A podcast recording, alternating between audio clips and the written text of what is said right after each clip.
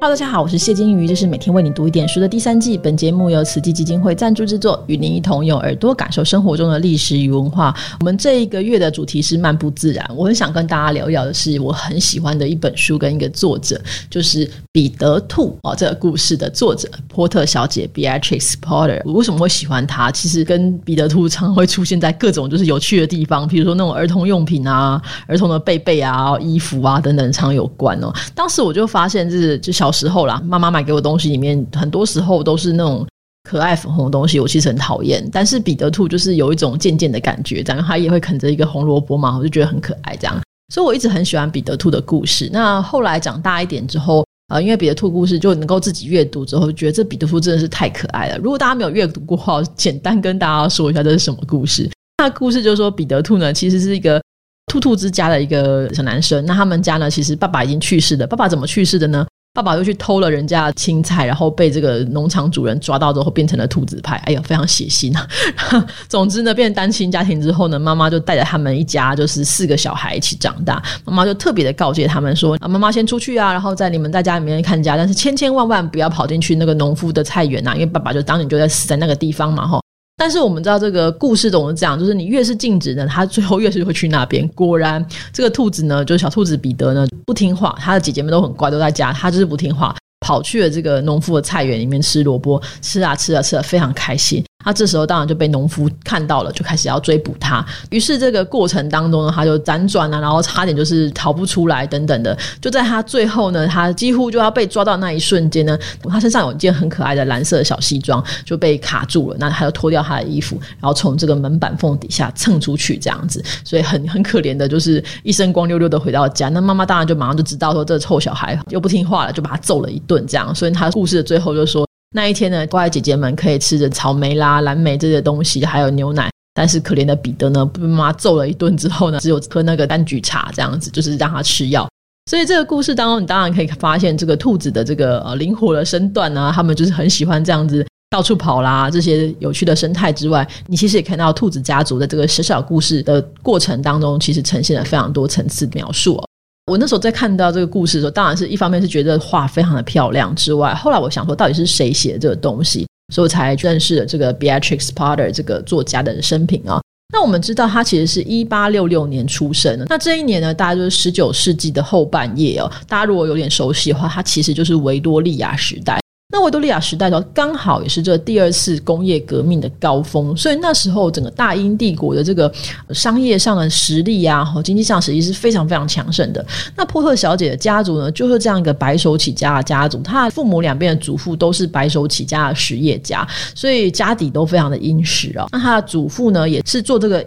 纺织相关的工作，然后起家在曼彻斯特这个地方起家之后，成为国会议员等等。那他的父亲是他这个祖父的，可能不是长子啊，或者次子这样子。那因为这个家族已经比较好了嘛，哈，就开始培养他们读书。所以他父亲其实有读到伦敦大学，然后最后又当了律师，专精在这个专利法，然后还有在信托相关的一些事务上。可是，呃，虽然是如此，他父亲对于法律事业其实不是特别上心啊，他就觉得说，反正我这日子可以过得很好嘛，哈，而且还有这个投资啊，买股票的眼光超。股的眼光，所以呃，靠着这家族的遗产啊，哈，这些继承的东西，还有他自己投顾的这个眼光，其实就可以过得非常的优渥。那加上他的母亲呢，也是带着一笔丰厚的嫁妆嫁到他们家来的，所以当然他的日子就过得非常的舒适。那他父亲呢，跟母亲虽然对他们自己原本的出身其实是有一点鄙夷，这个是很常见。大家如果在维多利亚时代的小说当中或是文章当中，常常发现会有这样的人，就是他们白手起家，从这个商业的过程当中，就是赚了非常多钱，但他们并不只限于就是。是安于自己这个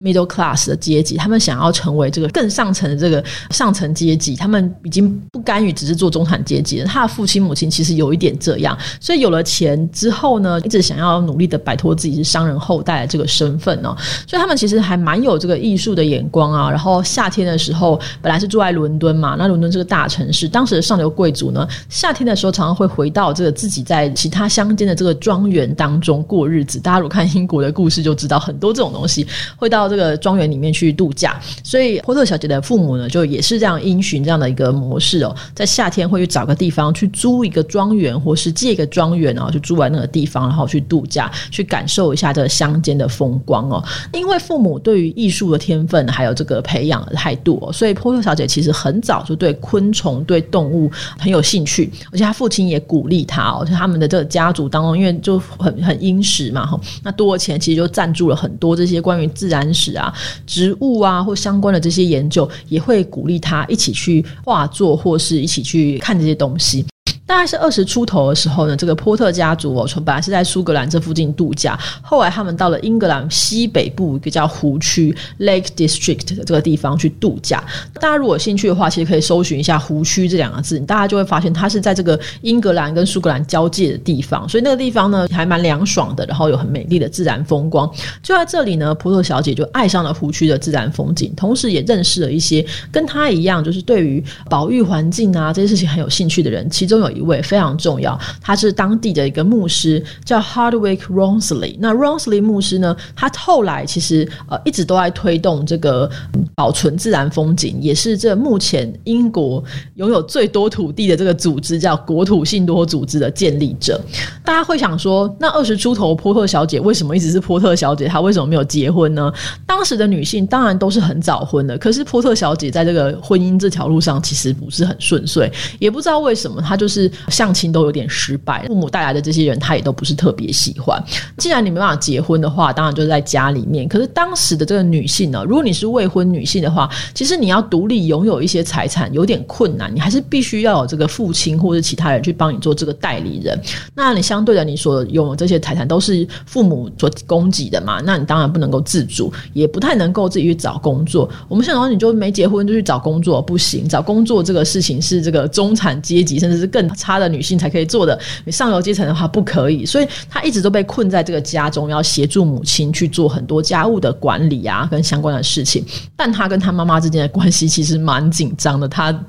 母女两个有点相爱相杀这样子哈。那大概三十多岁的时候，她感觉有这个绘画天分，就画一些圣诞卡片或贺年卡这个事情。还有另外就是，她会帮一些这个训菇啊，或者是这个植物学会去画这个图鉴上的东西，有点打工啦，或者接案赚一些。些钱，那他在这个赚钱的过程当中，他就发现他自己对赚钱蛮有兴趣的。他不会觉得赚钱是一件丢脸的事，就跟他父母不一样。他觉得赚钱很理所当然，而且一个呃成熟女性可以自己赚钱，这不是一件很棒的事嘛？哈，三十多岁的时候，他之前这个家庭教师的小孩哦，就是有一些往来。那小孩生病了，他为了安慰他，就写了一个故事。那他因为一直常年都有养兔子，他的一只兔子叫彼得，另外一只叫班杰明哈，所以他就用这个兔子彼得，就是做了一个故事。今天几年之后呢，他觉得。这故事诶蛮有趣的，所以他就想把它收回来，就重新自费出版。大概就在这时候，一九零零到一九零一年之间呢，他们再次去这个湖区度假的时候，就跟从前认识的这个 Hardwick Ronsley 牧师再一次的相逢哦。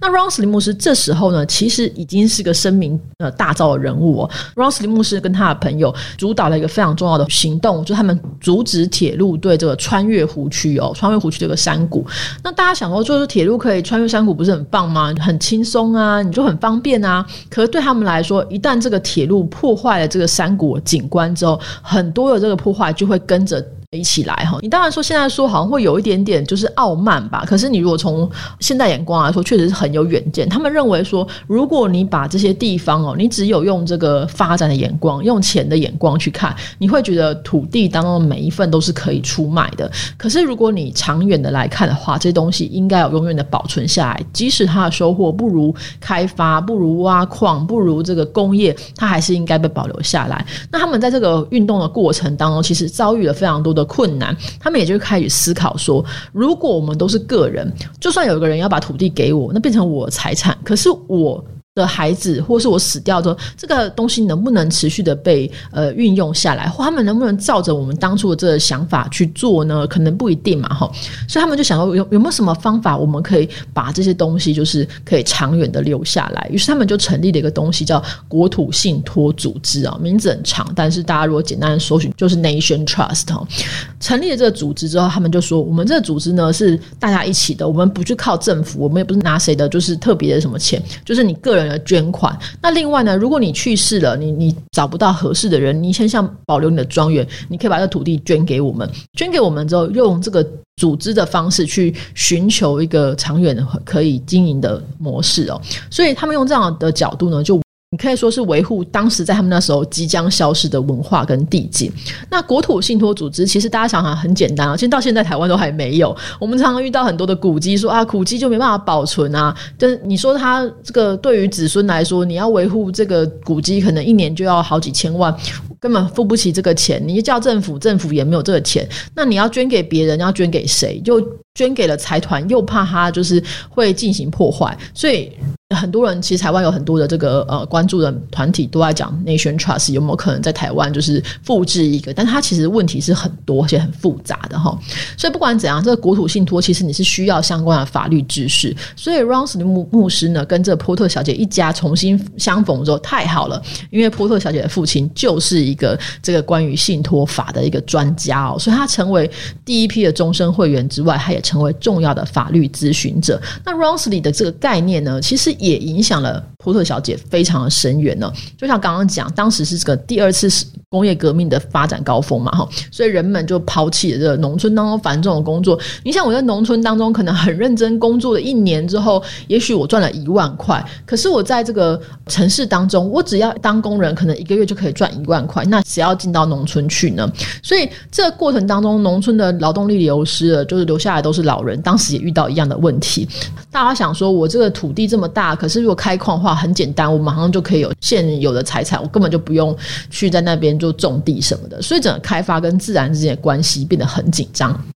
加上这时候，其实工业的污染也已经出现了，空气的污染。常常说哇，英国的那个伦敦是雾都，为什么会有雾都？就是因为一直燃煤嘛，吼，燃煤然后空气污染非常的严重，然后染因为纺织啊染料的关系，河流的颜色也变了，所以整个人类呢，其实身失去了他们的身心都可以解放自然环境，所以国土信托他们所做的事情就变得非常重要哈。那一九零一年呢，也因为 Ronsley 牧师的关系啊，这个破破小姐当时其实以她的这个。兔子当做主题，就写作了一个彼得兔故事书。她一开始想说，不，如果没有人买的话，我就自己去印一点，然后就送给亲友，或是卖给亲友。那也都还做的不错。后来 r o n s l y 牧师就跟他说：“哎，我觉得还是应该要就是正常的出版哈，才可能够让更多人看到。”所以 r o n s l y 牧师非常的热心，帮他介绍了好几个出版社，其中一个就是这个 F. Warren Frederick War and Sons 这个公司。那波特小姐跟沃恩公司在合作的过程当中，其实一开始并不是太愉快，因为沃恩公司就跟他们说。呢，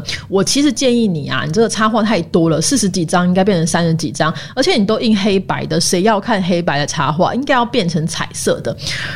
波特小姐就想说：“没有啊，你要是印的是彩色的话，你的成本就会变得非常高，小朋友又买不起。我是希望每个人都可以有一本，你把它印的这么贵，谁还可以看得起呢？但是后来沃恩公司就写了一封非常诚恳的信，跟他说，就是我们从编辑的角度可以怎么样做。至于你所关切的这个彩色印刷问题，其实我们可以透过一些现代印刷法，我们可以大量的节省成本，没有你想象的这么复杂。我们只要做成小开本的话，所有东西都可以就是很好处理。”那这时候呢，波特小姐才感觉到哦，我遇到了一个很专业的人士。所以在这个过程当中，她也跟她的责编这个沃恩公司的小儿子这个 Norman 两个人之间就有很深的一个信赖关系。也因为 Norman 这个编辑的眼光呢，让这个小兔彼得的故事就一炮而红。第一年哦，他们一刷是八千本，一刷就是一个月就卖光。所以第一年他整个英国就卖了五万多。很惊人的，在台湾卖五万多本，真是超级畅销作家。当时就这样，所以你就。一下子的破破小姐就累积了非常惊人的财富。当然，F One 就想说，那你写一本书很成功，我们继续写第二本、第三本哈。所以后来又有彼得的表哥这个班杰明兔兔的故事啊。后来班杰明的爸爸这个邦尼先生也出来了。后来还出现了班杰明跟彼得的小孩的故事，就一大堆这样子。这个过程当中呢，我们就发现波特小姐真的蛮喜欢赚钱，喜欢赚钱真的没什么错。她有个非常精准的商业眼光，她想说，哎，我出一本书会卖钱，可是你知道。大家看到彼得兔的第一件事就想说，哦，我好想要有一只彼得兔。那你就去做布偶嘛，哈，拿布偶去卖，不就是可以赚更多钱吗？我是看到这这个记录的时候，我心想说，他真的好懂小孩，因为我当年看到彼得兔的故事的时候，我就很想要有一只彼得兔的玩偶。那有一天我在百货公司看到了一只，但是那一只就是它是巨大版的彼得兔，那那一只在我大概小学的时候，那一只就要卖四五千块，就现在可能是两三万块，小朋友当然买不起。然后我就。没事就会去那个百货公司，就摸那个兔兔，就想说，我好想要这只哦，我想把它带回家，这样子，在那个地方我可以一待可以待好几十分钟，就是看那只可爱的兔兔这样子。他非常了解小朋友的心意，所以他当时就想说，我们可以来赚周边商品的商机哦，所以他马上就注册了专利。直到现在呢，这个彼得兔还是 F Worm 的这个金鸡母，已经一百年左右都还是金鸡母，就大家还是那个钱还是继续在滚这样。那当然也帮助他自己还有。沃恩出版社赚了大钱哦。后来其实几十年之后，沃恩出版社其实有一度曾经面临着即将破产的危机，也是波特小姐就是情义相挺，再一次的授权他们，他们才能够度过那个危机哈。所以呃，波特小姐对于沃恩这个公司来说是非常重要的一个人物。在刚刚前面有讲说，在出版的过程当中，他跟他的责编就是诺恩家的小儿子就诺曼两个人变成好朋友。从这个一开始是先生小姐这些称呼哦，或女士先生，后来就直呼名字，那后来两个人就是也去互互相家庭当中拜访，然后波特跟这个诺曼的姐妹也成为很好的朋友。呃，我觉得他们两个人其实蛮有趣的，两个人其实都有点相似，就是两个人是这个大家族当中的一个小螺丝钉哦。所以波特小姐其实她一直被父母就是觉得说你就是嫁不出去嘛哈，你就在家里面就是管家就好了，你也不用想太多。但是诺曼也是一样，他的父亲跟他哥哥们非常的接触，大家都觉得说你在家里面照顾妈妈就好了，有有没有结婚没有差。但是两个人其实都是有才华的，也就是不甘于平凡呐。所以这两个人其实就互相联系，互相欣赏。所以从一九零一年他们第一次开始通信，到一九零五年，那后来书出版之后，其实诺曼也因为波特的关系，他证明他确实是有编辑的能力跟出版这精准的眼光。那两个人就是惺惺相惜嘛，情不自禁，所以后来就产生了非常非常深的感情。那以至于三十七岁的诺曼呢，就在一九零五年的七月跟三十九岁的波特小姐求婚。嗯，我们想说这也蛮棒的嘛，就是就是两个人就是工作伙伴、事业伙伴，成为这个佳偶，不是很好吗？可大家不要忘记，我前面有讲，波特小姐父母有一点点。呃，不希望自己再回到商人那个阶层啊，但不巧就是沃恩家族也是一样白手起家，他们也还持续在经营。波波小姐的父母就想说，我们家好不容易才爬到这个高层，结果你就给我回去，就是嫁一个商人家的小儿子，还刚买空啊姐。所以波波小姐跟她的父母吵得非常激烈，然后就拍桌子啊，然后闹啊，有的没有的，最后双方达成一个协议，父母就这样说：我怕你以后会后悔，你不要对外公布这个。订婚的事，以后你们两个先冷静一下。你当然可以接受他们的求婚，然后你也可以戴戒指。但是呢，等到哦确定你们的心意都 OK 了，你都没有要改变心意的，你再去公布哈。就意思就是说，这过程当中，女儿你如果反悔的话，不会让你丢脸。那波特小姐想说，才不会，我就是笃定要嫁给他，要气死你的，还有一点点叛逆。那这个。过程当中，其实波特小姐画了一幅画作为一个很重要的礼物。我们从她后来写给这个诺曼的家属的信当中可以发现，这是他们重要的礼物。就这个礼物当中，其实三对兔子拉着一个很漂亮的一个。大的南瓜马车，然后老鼠是上面的车夫。大家知道南瓜马车的故事就是灰姑娘嘛，哈。那那个马车的门是开的，旁边有一些小老鼠就会开窗啊什么的。那他的意思就是说，他其实在等待这个白马王子跟着他一起奔向这个美好幸福的生活。所以我觉得这幅画还蛮重要的是，他真的寄托了一个三十九岁的呃一直在家里面被大家打压的一个女性，她对于幸福的追求。但是呢，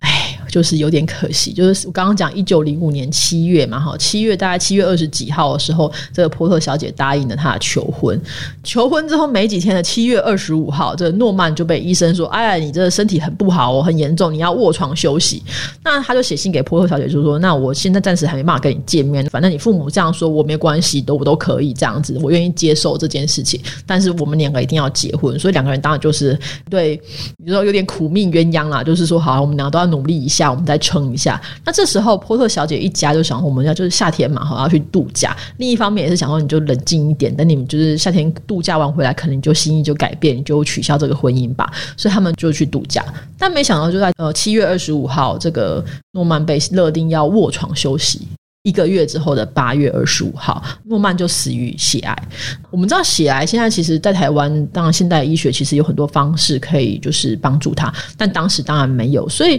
你可以想象诺曼小姐那个一个月中的心情转折。她终于找到她真爱了，她爱他，他也爱她，两个人很幸福。然后虽然有一点点的这个磨难，她也预期这些事情，她也觉得说没关系，我们一定可以克服下去。我们前面已经这么几年都一起合作了，一定没有问题的。然后这一个月，他们两个非常幸福的通信啊，然后。我讲说我们以后要干什么，然后他也想说，哎呀，我在这湖区看到一个很漂亮的地方，以后我们要住在这里。他甚至跟他开玩笑说，我会送你一只这个手杖，以后你可以打老婆。就是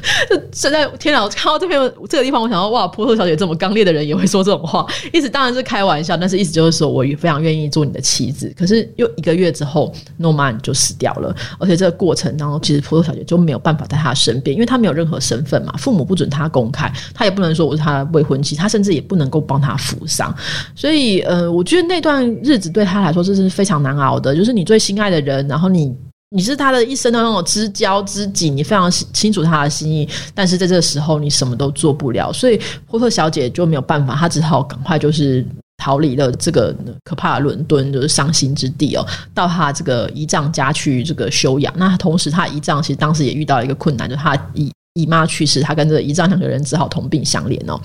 诺曼是八月二十五号去世的，那他十月左右，他就觉得说，我不能够在家里面继续这样子，就是寄生父母，而且他想要成为一个独立自主的人。所以我觉得诺曼的去世，当然对他来说是非常重要的打击，但同时也告诉他说，你已经到了一个要成年、要自主的地方，你不应该再寄生在父母的庇荫之下。于是他就结算他所有的财产，他发现说，哦，版税其实还收了蛮多的。那同时刚刚讲他去看。这样的过程当中，其实后来他也得到了姨妈的这个遗产。那综合起来，他其实收入是很不错的，所以他就觉得说，我要离开这个伦敦，还要到湖区去。刚好湖区当时有个。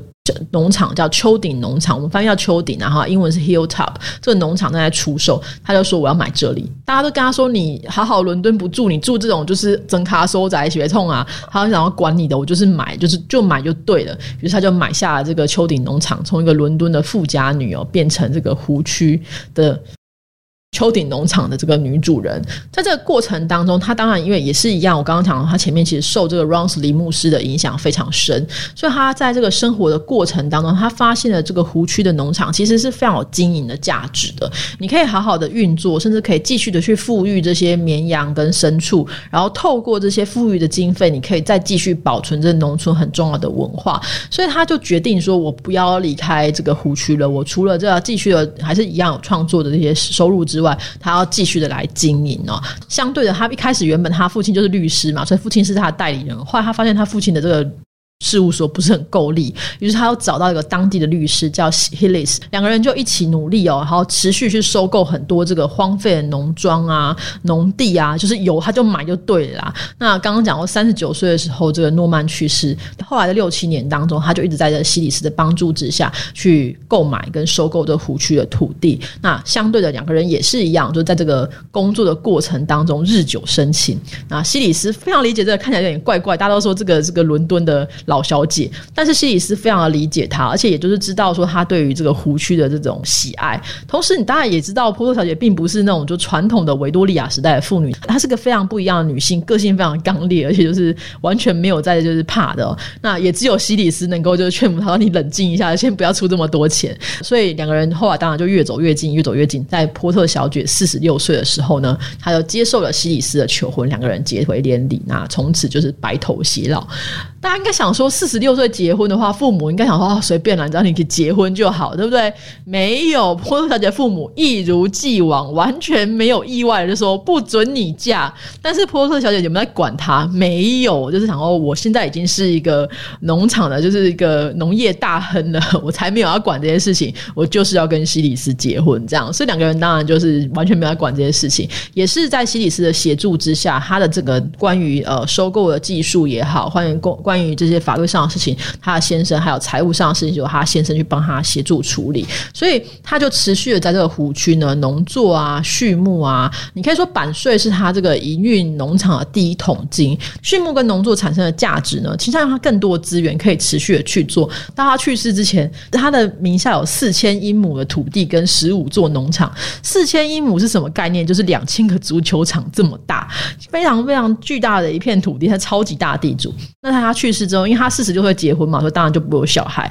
他去世之后，这些东西他全部都捐给他的好朋友 Ronsley 所营运的这个国土信托组织。所以也因为波特小姐这个捐赠呢，湖区才有这么大。一部分的这个土地可以被保留下来，直到今天。各位如果去英国的这个湖区的话，你会看到非常非常多的老房子，它是门口就会挂一个 Nation Trust。为什么呢？因为你要去住可以，你可以向这个国土信托组织提出一个申请，说我想要住这个老房子，我愿意来住。那信托组织也不是说哦，你也付得起租金就来哦，没有，他要去审核说你有没有这个相关的才能，你是不是熟悉这个相关的工法？假如说你们家漏水，你可不可以随便叫人家来修？不可以，你必须要用什么样的方法，按照原样把它修回来。所以这其实照顾这些老房子，不是只有国土信托组织而已，它包含了这些住客也必须有相关的知识跟相关这样的心意，大家一起来维护这些东西。所以到现在，大家去湖区还有这么多的老房子，这么多漂亮的房子可以被保留下来，其实都是因为有这么多有名无名的人，包含普罗小姐在内的人的努力哦。我觉得这是一个很有趣的故事，然后听起来，你说把。普特小姐的人生分成两大阶段，前面当然是一个富家女，然后就是作家嘛，哈，就是很文静的这个生活；后面就是非常狂野的这个农妇生活，这样，然后常常在这个湖区跟人家吵架哦。就是有一些呃，当年看过普特小姐的一些人哦，现在当然都已经是老先生、老太太，就说她会在路上就是打小孩或是骂小孩之类的。她是个非常严厉的女性，她不是我们想象中的她写彼得兔啊，一个非常温和的女性，她是个非常强韧的人。但是我。也想到说，他就是有这样一个强韧的这个韧性，你才能够顶住这么多的压力嘛？你想，他名下有四千亩土地，这是一个多么巨大的利益，他要承受多么巨大的一个压力？说，哎，赶快这些土地赶快卖一卖，才能够发展啊！我们要有经济的这个发展，才能活下去等等。但是，就是因为他这个折善固执的态度，所以我们才能够在今天还能够看到这样的风景。我们为什么在漫步自然这一集要提到波特小姐？除了我自己很喜欢彼得。兔的故事也很喜欢波特小姐本人之外，其实我觉得我们也必须知道，是她是那时候维多利亚时代一个非常特别的女性，她真的很独立自主，然后勇于突破跟实践自我。重点是她对于自然的这个热情之外，她其实是一个非常有经营眼光的人。她看见了自然背后蕴含的潜力，而且她应该要被善加利用，而不是说我们就是哦买了土地就丢在那个地方。不，土地需要好好的经营，需要更多的这个努力才能够维。维系它原本的价值，所以这样的眼光我觉得是非常难得的哈。好的，大家如果有兴趣的话，如果想要了解彼得兔跟这个波特小姐的故事，当然一个是电影嘛哈，大家可以看到波特小姐这个电影，我觉得还蛮好看的。尤其是女主角她其实演出了波特小姐那种很倔强的感觉之外，男主角这个伊万麦奎格其实跟历史上的这个沃恩先生长得非常非常的像。那除此之外呢，大家也可以去找书啦。一个是这个联经出版社出版的《波特小姐与彼得兔的诞生》，但这本书呢现在已经买不到了哈。那另外，青林出版社就是一直都是代理彼得兔相关这书啊，还有一些相关的一些周边产品的青林出版社，他们即将再版《小兔彼得的故事》有四本哦。青林还会再出的一个书，我觉得应该蛮值得参考，就是碧雅翠丝·波特田园里的科学家哦，其实就是介绍波特小姐的传记啊，只是把它写得更让小朋友能够看得懂。如果你觉得我看不过瘾，那我想要看一点就是可爱的兔子啊，我最近买了这个呃某个厂牌出了这个彼得兔的茶叶罐，虽然长得很像骨灰坛，但是因为它太可爱了，所以我还是买了。如果你想要有一些这个它的图片呢，你想要被那个彼得兔围绕的感觉的话。那我就很建议你啊，四月二十号到五月二十九号，在台中的图书馆，青林出版呢，其实策划了一个小小的策展，叫做一百二十周年经典冒险旅程，就介绍彼得兔的诞生啦、角色啦，还有作者相关的这些创作历程。如果大家有兴趣的话，都可以去参观哦。那我是自己觉得啦，彼得兔这个故事，呃，有些地方其实还蛮不能说儿童不宜，有些地方蛮残酷的。比如说彼得兔的爸爸被捉进去派里面，大家看到就天哪，怎么会这样？做成派了，太恐怖了吧？但是只是因为当时其实确实就是会有这样的状况，你也会发现在波特小姐的故事当中，其实有蛮多这个 lecture，就是会有有一些会有教育的部分啊，它不是就是乖乖告诉你说，嗯，可爱的兔子，所以做什么事情都 OK 哦，都可以这样放纵。它其实蛮多这个管教的部分，我觉得也蛮可爱的哈，大家可以再去关注跟参与。那重点是在于你在欣赏它的图片、欣赏它的创作的时候，你会感受到它对于田园、对于动物的爱。大家看完这些文章，或是听完这个故事后，你也可以想想，如果是在台湾，我们有没有这样的一个眼光，或是我们有什么样的方式，我们可以让这些古迹，像这些已经消失的、可能已经消失或即将消失的文化，可以再一次的被留下来？不是只有靠政府的力量，也不只有靠个人，我们可能让大家的这微小的力量被聚集起来，成为一个呃可以被继承的。全民的遗产呢？如果可能的话，我们有可能在什么样的方式去呃推动这些事情？大家都可以再去思考看看哈。那我们今天分享就到这边啦，谢谢大家，拜拜。